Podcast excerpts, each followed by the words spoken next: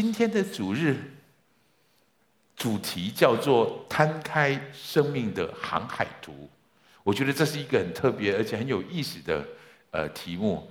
修哥定出这整个系列的题目叫做“与神乘风破浪”。今天我们要来谈谈摊开生命的航海图。首先，我们能请你想一想，地图对你来讲有什么意义？如果我们说摊开生命的航海图，地图是什么？地图对你生命来说，或是地图，想到地图你会想到什么？这是一幅郑和下郑和明朝的郑和画的那个航海图。地图对你的感觉是什么？或是你会看到这张地图，你熟悉的地图，或是你会看到这样的地图。啊，我发现你们还是对这张地图最有感觉。地图对你的意思是什么？我做这样的整理，地图的意义是知道过去我经历了什么。地图是知道我现在在哪里。很重要一件事情是，地图也告诉我们我正在往哪里去。这是地图对我们的意义，地图对我们的看法。所以，如果我们把人生比喻成一个旅程，那么时常把地图展开，这对我们来讲是非常重要的。因为借着这样，我们可以知道。过去我经历了些什么？各位年轻的弟兄姐妹们，你们的生命刚开始，事实上你们正在学习的过程当中，或是你正在探索生命的过程当中，你经历了许多很特别的事，你不一定预备好了，但是这就是生命很奇妙的地方。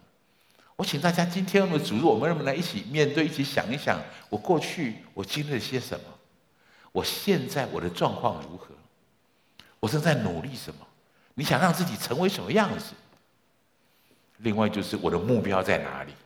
我的目标在什么地方？这是地图对我们来说重要的意义。这是今天开始讲到之前，我想先提出来的问题。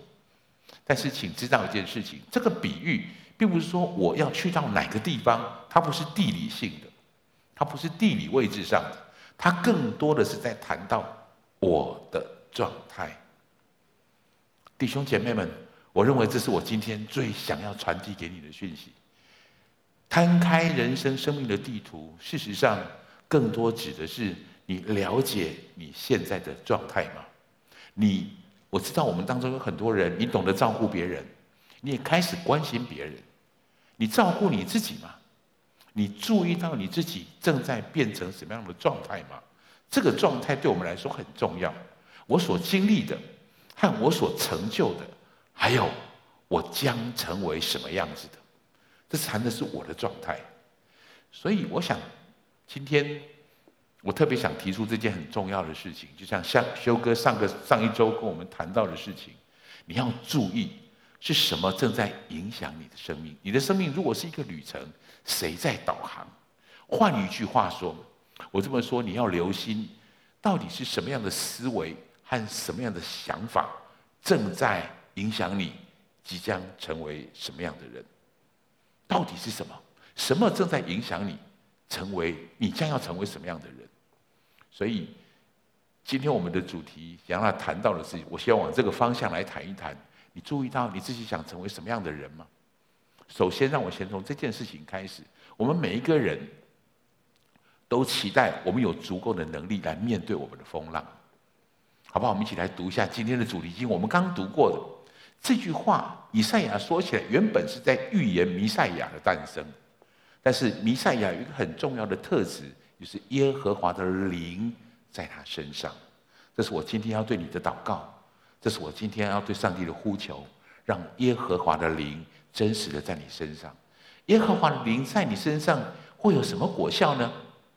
你会有智慧和聪明的灵，你会有谋略和能力的灵，你会有知识和敬畏耶和华的灵。这一些事情，这一些特质，对我们来讲何其重要！因为我们事实上每一个人，我们都很希望我们人生一帆风顺，我们很希望我们的人生是风平浪静。但是各位弟兄姐妹们，人生是有风浪的。换句话说，人生是有苦难的。我们常把苦难转，就是比喻为风浪。我们刚才看到的那个见证，那位丝丝的见证，他将近三十岁的时候，他遇到一个非常大的风浪。各位，我第一个标题要给你的事情是，我请你知道，风浪对我们人生有极大的价值。风浪其实是有价值的，我们都希望不要碰到风浪，但是我想告诉各位，风浪对我们而言都是有价值。诗诗刚才跟我们做了很好的见证。经过了这个风浪，他更清楚上帝的陪伴，他更清楚上帝的同在，他更感受到身边弟兄姐妹的关爱，他更感受到人生命的宝贵。他在遇见一个风浪，好像身体正在开始有一个很大的缺损的时候，上帝不止恢复他的身体健康，更恢复他精神上面的健康。正恢复他前面美好的路程引导的确据，所以我想这么说：人生都会有风浪。如果你用正确的风的态度去面对你的风浪，那么这个风浪会是引导你前进的动力，带领你往前的动力。可是各位弟兄姐妹们，请你也注意一点：如果你用错误的概念去看待风浪，风浪很有可能。成为你翻船的原因。风浪是有价值的。我们上个礼拜修哥跟我们谈到很多有关摩西的故事。这个礼拜我们继续来看看摩西的故事。摩西，我要谈摩西的一个特质。在圣经里面谈到摩西有一个很特别的话，他称呼摩西是一个神人，摩西是很有能力的人，带领以色列的人。但是谈到摩西的特质。他用一个很名、很特别的名词来描述。我来带大家一起读一下这个经文，好吗？来，请。摩西为人极其谦和。摩西为人极其谦和，胜过世上的人。各位，如果你知道摩西的背景，摩西是埃及的王子，他事实上埃及的公主是他的养母，他自己的生母成为他的奶妈。摩西过了一个非常丰富而且很荣耀的童年、青年的生活。他学会了埃及所有的这些知识，所以事实上对摩西而言，谦和是一个很不容易的特质，因为他确实很优秀，而且他的生命、他的身份也很特别。摩西的命定。上帝对摩西的呼召是去带领以色列人从埃及出来，所以换句话说，摩西是一个领袖，要去带领那一群为奴许久的以色列人。各位，谦和是一个领袖最重要的特质，谦和是一个领袖最重要的特质，特别是带领像像埃这个呃以色列人在埃及待了那么久，那些为奴的人。特别是这样的人，我想这样提醒你：事实上，如果你仔细了解圣经里面所谈到的，你去阅读出埃及记，看到这些呃摩西带领的这些人，你会有一个很特别的看法。你会发现这群人很不好带，这群人其实很不容易领导。摩西怎么有办法领导他们？这一群人是在埃及里面为奴的，他们是拥有奴隶思维的人。刚在里面已经四百年的时间，拥有奴隶的思维，让我这样跟你解释：拥有奴隶思维的人是没有明天的，因为生命不是他自己的，所以他不必也不允许自己去思想我以后将会成为什么样的人。奴隶不需要想这个，而且他也不被允许想这件事情，所以奴隶变成我只在意我今天我要吃什么，我要喝什么。我在乎我今天怎么过，我舒服吗？我愉快吗？奴隶思维有一个很特别的情形，就是他不见得有明天，所以他今天得意就忘形，任意践踏别人；但是失意他就抱怨，把过错都推在别人的身上。所以你看到摩西在带领以色列人出埃及的时候，那些以色列人就是如此。一天到晚的抱怨，没有水吃，没有食物可以喝，抱怨我当初在埃及虽然为奴，但至少我有肉可以吃。他常常跟摩西说：“各位，如果你是一个带领袖，事实上你最大的挑战会是这件事，就是这些以色列人不止一次，他们一直这样质疑摩西：你凭什么带领我们？你有哪个地方比我们好呢？”这是他身份上面的质疑。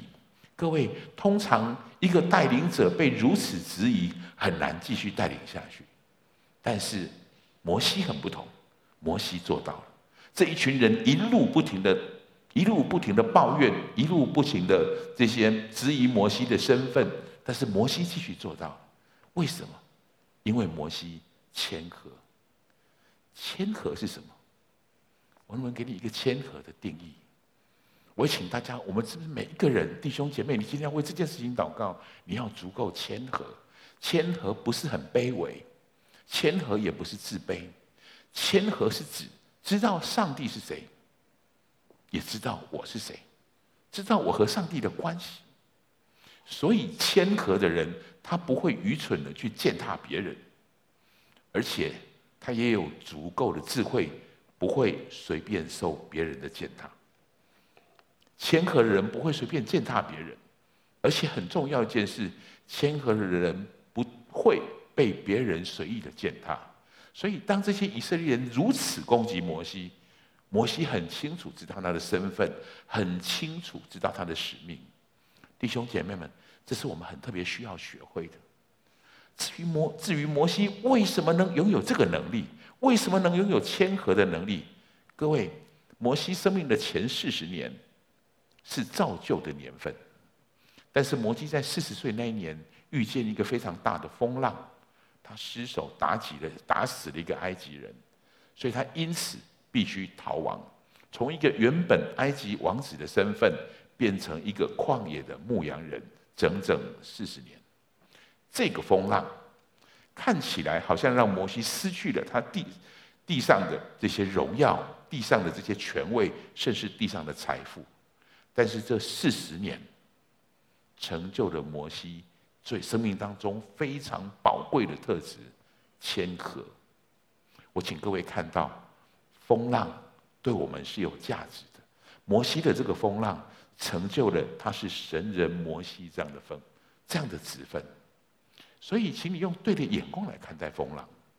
我们再来看一看刚才我们谈到的以色列人这些。这些以色列人从埃及为奴被带领出来，各位，这一群人是上帝的百姓，他们是属耶和华的，这是神的心意，神应许了他们的祖宗亚伯拉罕，说我会把你们从埃及带出来，所以神确实做到如此，神爱这一群百姓，但是我请你知道，这一群百姓已经为奴四十年了。为奴被捆绑、被挟制，当奴隶已经四十年了。这四十年的时间里面，他已经不知道什么叫做自由。所以，我给你看一张地图。耶和华在带领以色列出埃及的时候，摩西带领他们，他们原本住的地方叫做歌珊地，大概在这个位置，埃及的这个位置。他们的目的当然就是流奶与密的那块地，叫做迦南地。所以从地图上来看。最近的距离就是直接通过海岸线，这个叫非利士人的土地，直接通过，带领他们直接可以进到迦南地里面去。但是神并没有这么做，神并没有带领他们走这条捷径。你现在在这个地图上看到的这红色的线，是他们真正走的道路，真正走的道路。为什么？为什么？其实事实上只有呃一两个月的路程。为什么以色列人在这里面走了四十年？那我告诉你为什么。风浪有极大的价值。我们来读这段经文，这是圣经里面描述耶和华的心意是如何。为什么不让这些人直接过去？我们一起来读一下。来，法老容百姓去的时候，非利士人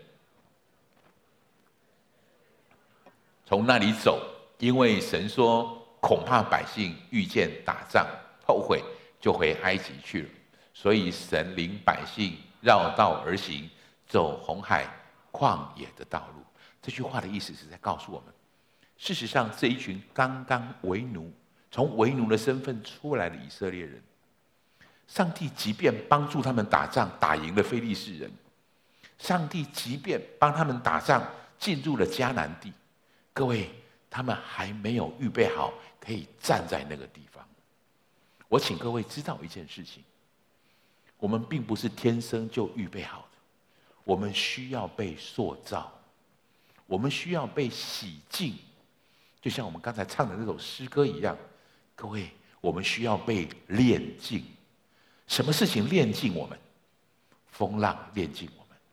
所以，刚从为奴身份的这些以色列人，他们得到自由的这些以色列民，事实上他们还没有真正的能力进入到迦南那块流奶与蜜之地。上帝的应许没有变，但是他们还没有预备好。所以，耶和华神用风浪洗净他们，在风浪中锻炼他们。这个是旷野流浪四十年最重要的成果，使一群没有目标的百姓、散漫的百姓，成为一批有能力得地为业的精兵。虽然他们经过了四十年的苦难，各位，这四十年的苦难极有价值。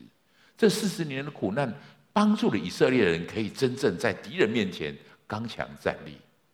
所以今天，各位年轻的弟兄姐妹们，不管是在母堂在各个分堂点，甚至在网络上的弟兄姐妹，我请你知道一件事：我们的生命当中总会有风浪，但是风浪是极有价值的。我不知道你现在是不是正在风浪当中？也许有人你考试考砸了，你的前途的某个测试好像被你耽误了。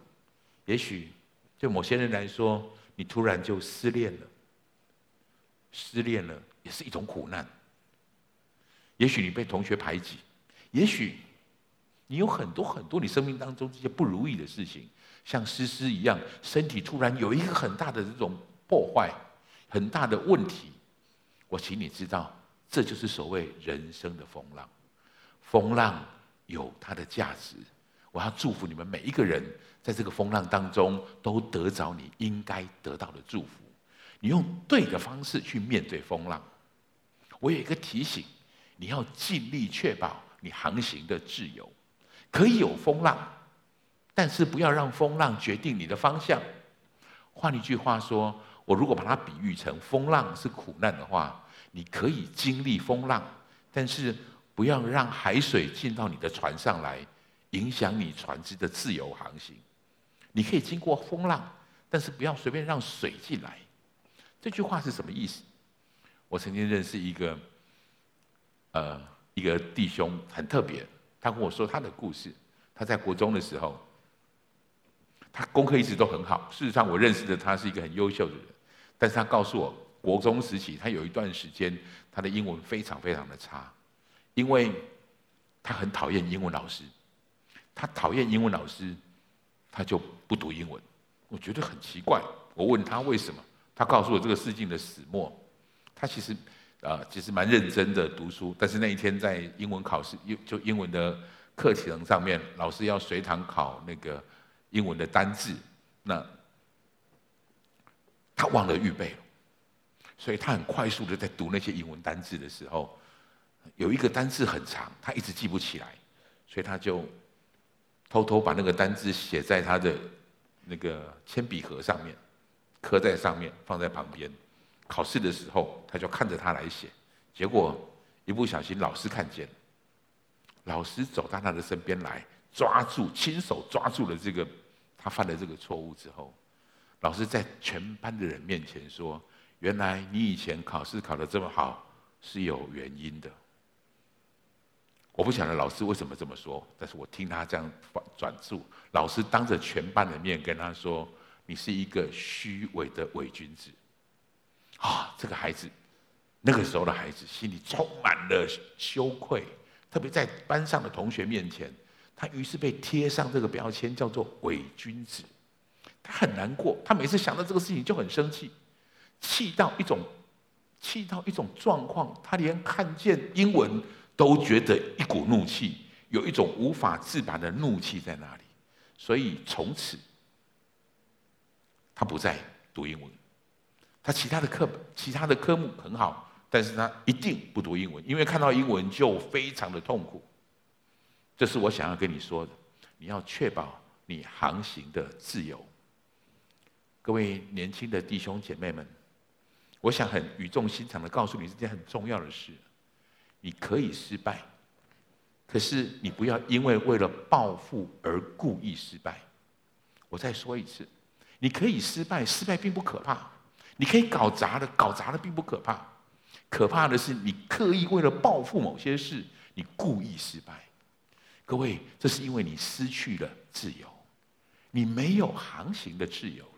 也许你有无可自拔的愤怒。我知道许多年轻年轻的弟兄姐妹，我们很容易有这个问题。我有无可自拔的愤怒在我里面。今天我要给你一个很重要的经文。我要宣告你是属于耶稣基督的，你要知道这件事，你里面有一个很重要的能力。我很阿门。刚才新宇在带我们做祷告的时候，他刻意为了这个事情祷告，让神的灵充满在你里面。你知道吗？神的灵如果在你里面，你身上带着极大的能力。我们今天的主题经文谈到这件事，老约翰也谈到这件事情。约翰怎么说？我们来读一下约翰一书里面这句话好吗？来，小子们呐、你们是属神的，并且胜了他们，因为那在你们里面的比那在世界上的更大。那在你们里面的比那在世界上的更大。请你注意啊，请你特别关心这件事情。我要有真正航行的自由，也就是说，你的生命不要轻易的被愤怒挟制了，或是有些人是被沮丧挟制了。或是有些人被恨挟制了，你是自由的，请你要掌管好你的心，即便是你犯了错误。各位，我们每个人都会犯错，就像刚才我谈到的那位弟兄，是把那个单字刻在铅笔盒上，这是一个错误。可是你可以在神面前真实的认罪。圣经里面认关于认罪，我想最典型的就是大卫的这句话。大卫犯了一个非常非常糟糕、无可原谅的罪，我一定不会原谅他。我认为，如果我是他的神的话，但是神原谅他。大卫这个祷告让我从里面学习很多。我今天希望你也从这里学到这件很重要的事情。大卫抢了别人的太太，杀了那个人。大卫其实做了一个非常可恶的事情，但是他来到上帝的面前，第一件事他认罪。他说：“主啊，我得罪你。”然后他做了这个祷告，很有智慧的祷告。我们来读一下这句话好吗？来，神啊，求你为我造清洁的心，使我里面重新有正直的灵，让我造一个清洁的心。各位弟兄姐妹，请你注意这件事情。心对我们来说是一个非常重要的器官，心是一个很特别的地方。心，它会负责解析你所看见的、你所听见的，成为你的感受。你的感受其实不是你看见什么决定的，你的感受是由你心怎么解读这件事情决定的。所以，当你有了这个感受，这个感受会再一次存到你的心里，于是继续影响以后你所看见的、你所听见的。你的心如果就像大卫说：“要为我造，重新造一个清洁的心。如果你的心里面存放的那些愤怒、愤恨，就像我刚才跟你谈到那个例子，那个英文老师责备他、羞辱他的那个例子，于是他看到所有的英文文件，他都觉得这是在羞辱他，他都去用这个方式去解析这件事情。所以心其实是个非常重要的地方。所以圣经里面有这句话。”我觉得你一定很熟悉，请你重新好好思考这句话。来，我们一起读下来。你要保守你心，胜过保守一切，因为一生的果效都是由心发出的。所以今天我的主日讯息，我想要做一件很特别的事情。我要告诉你，你要保守你的心。如何保守呢？我给你第一个方法，请你就善用这个，注意这个方法。你要拒绝接受不合神心意的信念进到你里面来。你要做这件事情。具体来说，我请你这样想象：各位，如果你住在大楼里面，你们家大楼楼下一定有一个警卫室，一定有一个警卫室负责收发信件，就是如果有寄给你的包裹，这个警卫室会在那里先帮你接收。我要请你在你的心门上也设立一个警卫室。所有关于你的事情进到这里来，你的心门这个警卫要去做一个判断，不属乎上帝的，我就不让他进到我里面来，我不接受也不承认那件事情。你的心需要一个把守者，像我刚才举的那个例子来说，如果他犯了错，老师跟他说：“你是一个虚伪的伪君子，伪君子，虚伪的这种话是关乎你的身份的。”我要请你这么做，你可以承认错误，但是你要拒绝这种对你身份的诋毁。你的心要把守这个，那些不关乎你的，别人对你无情的践踏，别人对你随意的糟蹋，你不要让这样的话进到你里面来。我是没有用的，我是被排挤的，我是失败的，我长得很丑，我没有前途。这些事情是不不不属乎上帝的，你要懂得把它排除在外面。我我希望你更越年轻听见这个方式越重要。我再说一次，你越年轻听见这件事越重要。你知道吗？我们现在常常被种进去了。我现在需要服侍很多成人，我发现许多成人心里面的一些最糟糕的东西，都是在像你们这个年纪种进去的。这会影响你后面的旅程。把守你的心，你要有一个警卫去接受这件事情。第二个，我要给你的方式是，你要清除、赶走那些已经进到你心里不合神心意的感受。你需要做这件事情，然后把它用正确的信念来取代。待会儿我要特别为你做这样的祷告，因为你有点预备。我要带你做这个祷告。如果你心里已经有这些不属乎上帝的意念，要懂得把它区分开来，要把它赶出去，这不再属于我。就像刚才我举的那个例子。就我刚才举的那个例子，英文课，英文老师，我作弊被老师抓到了。我要请你做这件事情，该认罪的地方，你要清楚的认罪。主啊，我得罪你了，我做错这件事情。所有的悔改一定从认罪开始，所有的悔改都是从认罪开始。所以你认罪了，你就能够悔改。各位，你可以跟我们的神承认这样的罪。我再说一次，犯错并不可怕，犯错并不可怕，不停的犯错才可怕。不知道你正在犯错，这才可怕。犯错并不可怕，求神的灵可以在你里面真实的帮助你，保守你这件事情。但是那一些我认错，可是那些因为认错，因为这个错误所造成所得来的那个标签。奉耶稣基督的名，要把我他从生命当中拿开。我不是虚伪的伪君子，我不是伪君子，我的生命是宝贵的，我是上帝关爱的，我是神眼中的同人。弟兄姐妹们，这是我今天想要传给你最重要的讯息：把那些坏的拿掉，把那些真正对的放进来。你的心要被保守，能够保守你的心的人，不是你的牧师，不是你的小组长。是你自己。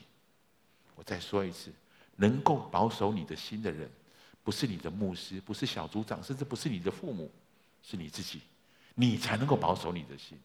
所以圣经特别提醒我们，你要懂得这件事情，请你看见这件事，你的心是可以被你保守的，不要任凭它受别人的践踏。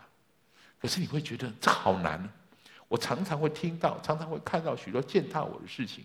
所以这就是为什么要给你第三个标标标题最重要的这个标题。我们这个系列一直强调的标标题，你要懂得邀请耶稣在你的航程当中为你掌舵，你要决让耶稣决定这件事情，在你的航行当中为你掌舵。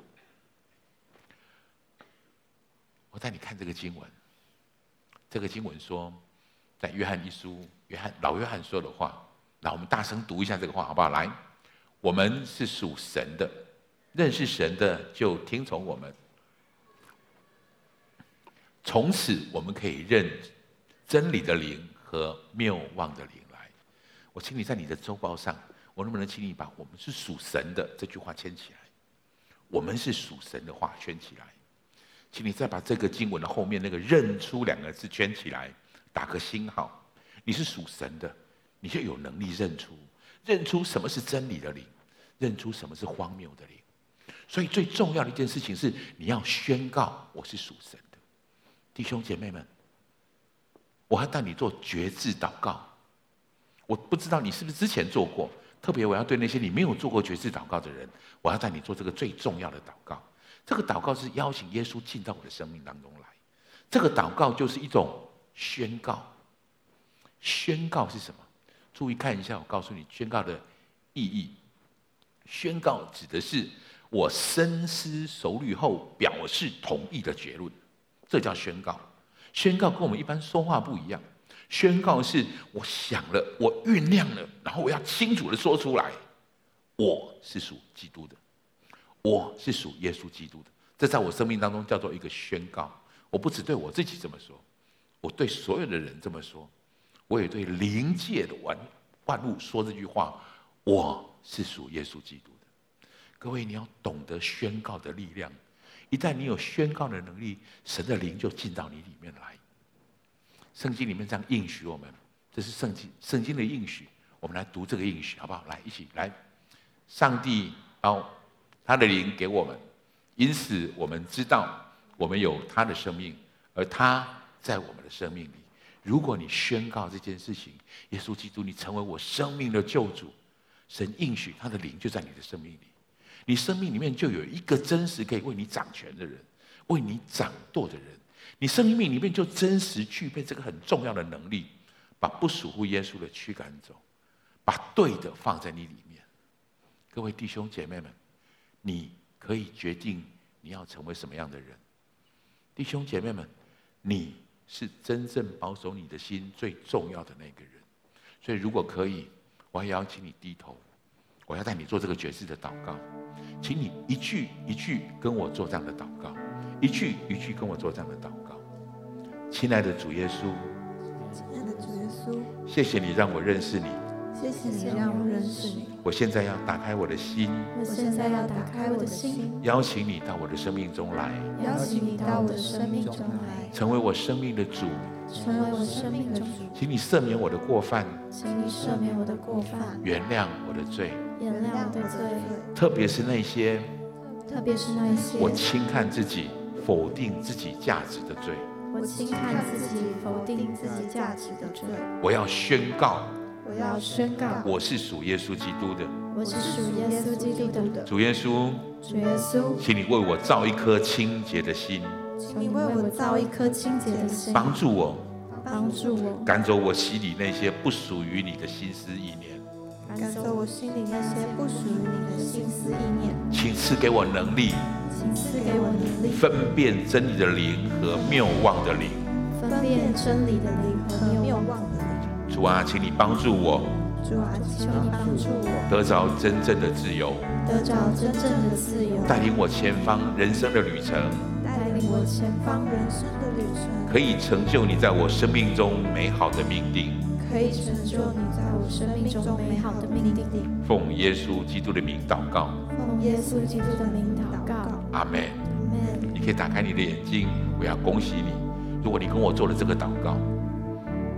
如果你跟我做了这个祷告，你的心被打开，邀请耶稣到你生命当中来，你身上带着这个能力，可以判断真理的灵跟谬妄的灵，你就知道有哪些东西是你该驱赶走的，有哪些东西你该真正放在你里面。最重要的事情是从现在开始，你就领受这个很重要的祝福，你是自由的。请你跟我说这句话：我是自由的。我是自由的。因为我们来读这句话，《哥林多后书》的这句话，我们一起读来。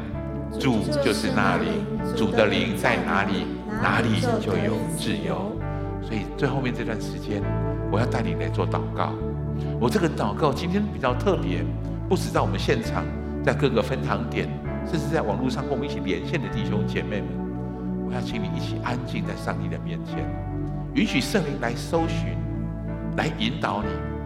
把你里面那些不属于神的、影响你得着自由的这个东西，从你生命当中挪开，赶走它；把这些心思意念不对的心思意念从你生命里面拿走，恢复、恢复上帝造你那个美好荣耀的样子。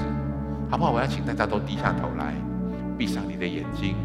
我要请敬拜团带我们这首诗歌，请各位进到这个诗歌里面来，进到这样的旋律来，进到歌词来，因为主是我们的唯一，带领我们。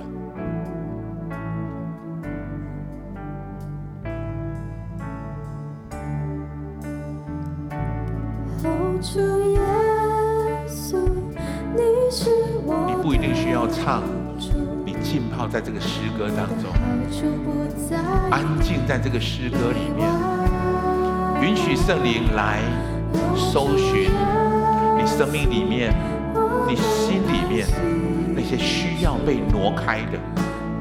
主啊，你是看顾我的，你是帮助我的。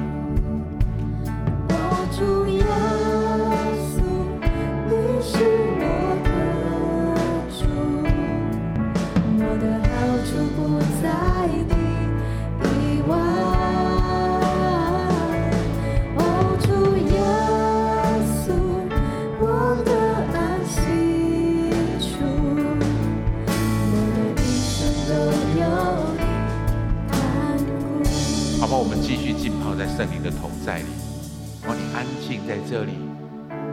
我想好像有一个领受，我们当中不只是在我们母堂，在各个分堂点，我们有些人好像忽略了、忘记了一件很重要的事情，就是你有能力决定你成为什么样的人。我们有些人忘记这件事。我们总觉得好像是环境在逼迫我们成为什么样的人。我觉得圣灵今天特别在提醒你，你，你有能力决定你是什么样的人。其实你正在决定当中。我们有些人也许忽略了，感觉好像我们没有明天，没有盼望，没有梦想。我觉得我们当中有些人就如同当初刚脱离奴隶的身份，成为自由的以色列人。你不习惯，你有能力决定你是谁，所以有时候你任凭别人来定义你是谁。我觉得这并不是你所愿意的，因为你好像忽略了，忽略了你是自由的。所以今天我觉得神好像要特别提醒我，要我宣告这件事，要我提醒这件事。你有能力决定你自己成为什么样的人，你正在决定。请你用对的心思意念、对的灵来引导你成为对的人。你需要真正的自由。也许你曾经被某些压力或过去的错误所辖制。捆绑，但是我要宣告，你是属耶稣基督的。我要请你自己在你心里面宣告，我是属耶稣基督的。于是你知道，在你里面的比那在世界的更大。你可以断开那些辖制，捆绑你的那些心思意念，因为你是属基督的，你是自由的。我亲爱的弟兄姐妹们。你拥有上帝的灵在你的生命里，你要恢复你受造时候那个美好的命定。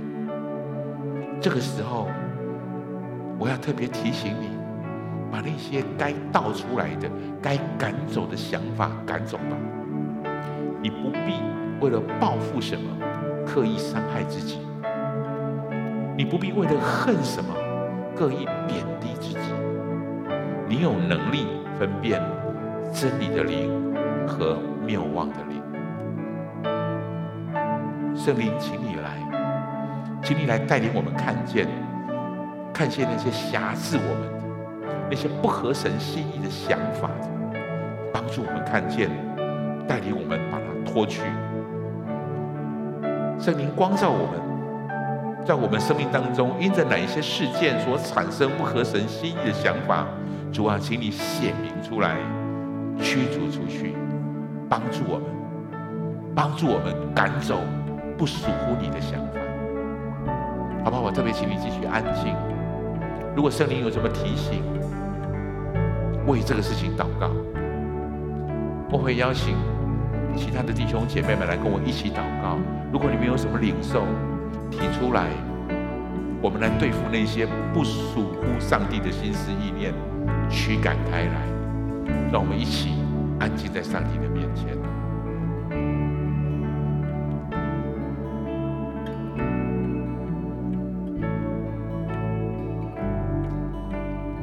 好像觉得有一些人在的生活中有一个很强的恐惧在压着你的心，不论那个恐惧从哪里而来，可能从关系而来，可能从你所接触的一些影片而来，所以我相信神今天要把这个恐惧完全完全的从我们的心中来挪去，因为在他的爱里是没有惧怕，在他的爱里面是完全的，惧怕就要来除去。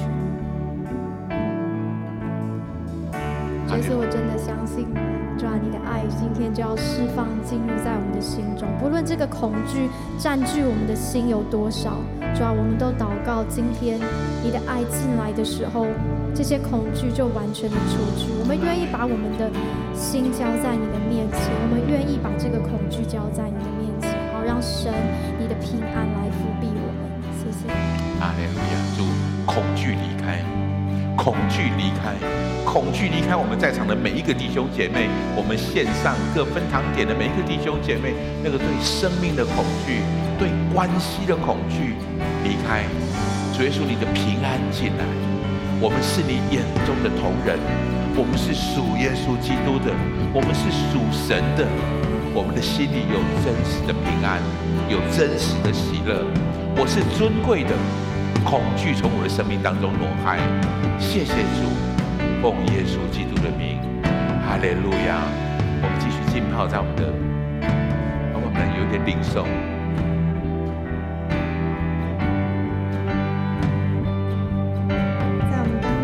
些人是最近有很多你想要放弃的念头，好像你想放弃掉一些关系，想放弃掉你原本嗯、想要前进的一个方向，甚至是你的梦想。好像最近你很常感觉到一种疲惫的感受，然后你有点想挣脱，可是你觉得你没有力气，有时候你就觉得那这样就算了。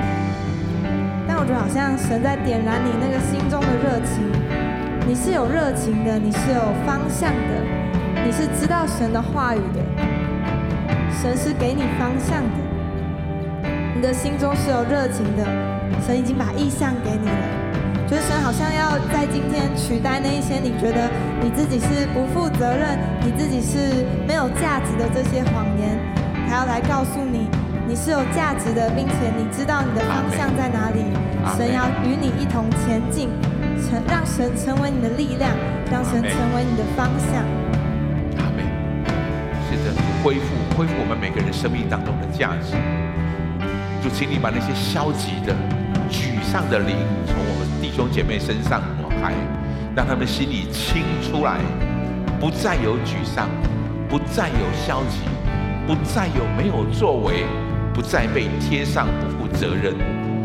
主，我们是积极的，我们是喜乐的，我们在你眼中是宝贵的，让我们真实的活在这样美好的祝福里。我特别有一些特别的领受，在我们当中的每些弟兄姐妹。也许你正在家人的这些纷争当中，特别我觉得父母亲的关系好像有点破裂，于是造成你生命当中有很多的压力，你很不舒服，你很愤怒，你很生气，可是他们是爸爸，他们是妈妈，我觉得你好像不知道该从哪里怪罪起，于是有一些错误的理念、信念进到你里面来。好像因为你不够好，爸爸妈妈他们离开，他们分开了。好像因为你有问题，好像这个家有问题，所以你在这个很大的苦难跟压力里面。我特别要为你祷告，这是我今天现在领受到的祝福。我觉得神要告诉你，这正是人生的风浪，这是个风浪。即便这个风浪对你的父亲、对你的母亲都有它的价值，当然对你也有价值。如果你用对的心态来看待这些不容易的事，我觉得神在帮助你更成熟。你不止，你不再是一个小孩子的模式来思考。我觉得你开始要反带成为你，成为你的父亲，成为你母亲的祝福。你会成为他们的祝福。你在你的家里，你是上帝话语的出口，你是上帝关心爱的出口。我觉得神好像正在祝福你，孩子，你会跟从前不一样。你会成为一个美好的，成为家庭祝福的人，好不好？各位弟兄姐妹们，把那些这是个开始。我期待你从现在开始，你就具备这个能力，请你始终记得这件事：耶和华的灵在我身上，你有能力分辨什么是真理的灵，什么是谬误的灵。你现在开始有这个能力，你也现在开始负起这个责任，掌管你的心思意念，保守你的心，胜过保守一切。愿神的祝福一直不停地释放在你的身上。哈利路亚！你可以继续浸泡在这个当中。我要请敬拜团把这首诗歌从头开始，我们来唱一次。请你先预备好，你可以先坐着，安静你的情绪。等你觉得你预备好了，你再站起来。加入他们的歌声，加入他们的敬拜。如果你还需要一点时间，你继续浸泡，继续安静在上帝的面前。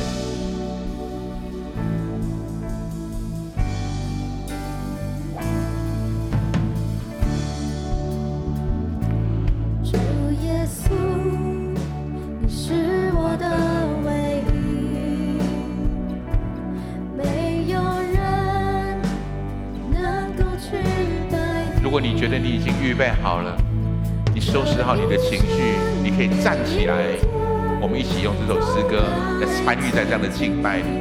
如果你还需要一点时间，你可以安静坐着。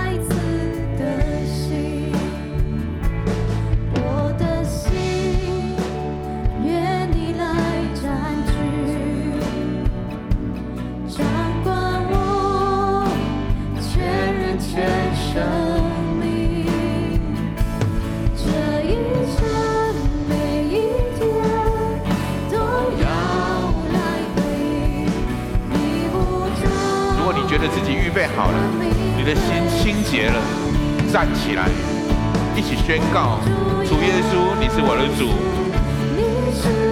主是我的主，我的好处不在你以外。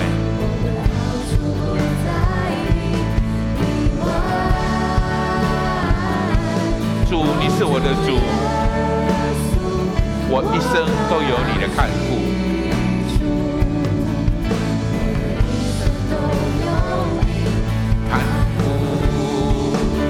再次来敬拜，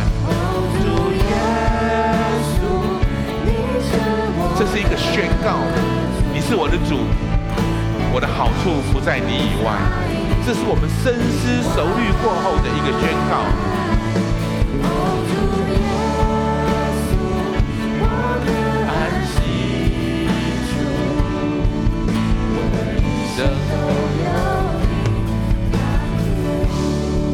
主谢谢你。保守我们的心思意念，谢谢你，圣灵来帮我们赶走的那些不属乎耶稣基督的，让我们的心重新有一个清洁的心。主祝福我们在场的每一位来宾朋友，我们线上的弟兄姐妹，各分堂点的弟兄姐妹，我们一生有能力掌管我们的心，我们一生有能力保守我们的心，胜过保守一切。愿主你的灵一直与我们同在。祝福我们每一个人可以分辨真理的灵和谬望的灵。谢谢主，我们这样的祷告，奉耶稣基督宝贵的圣名，阿门。哈利路亚！我们一起拍掌归荣耀给神。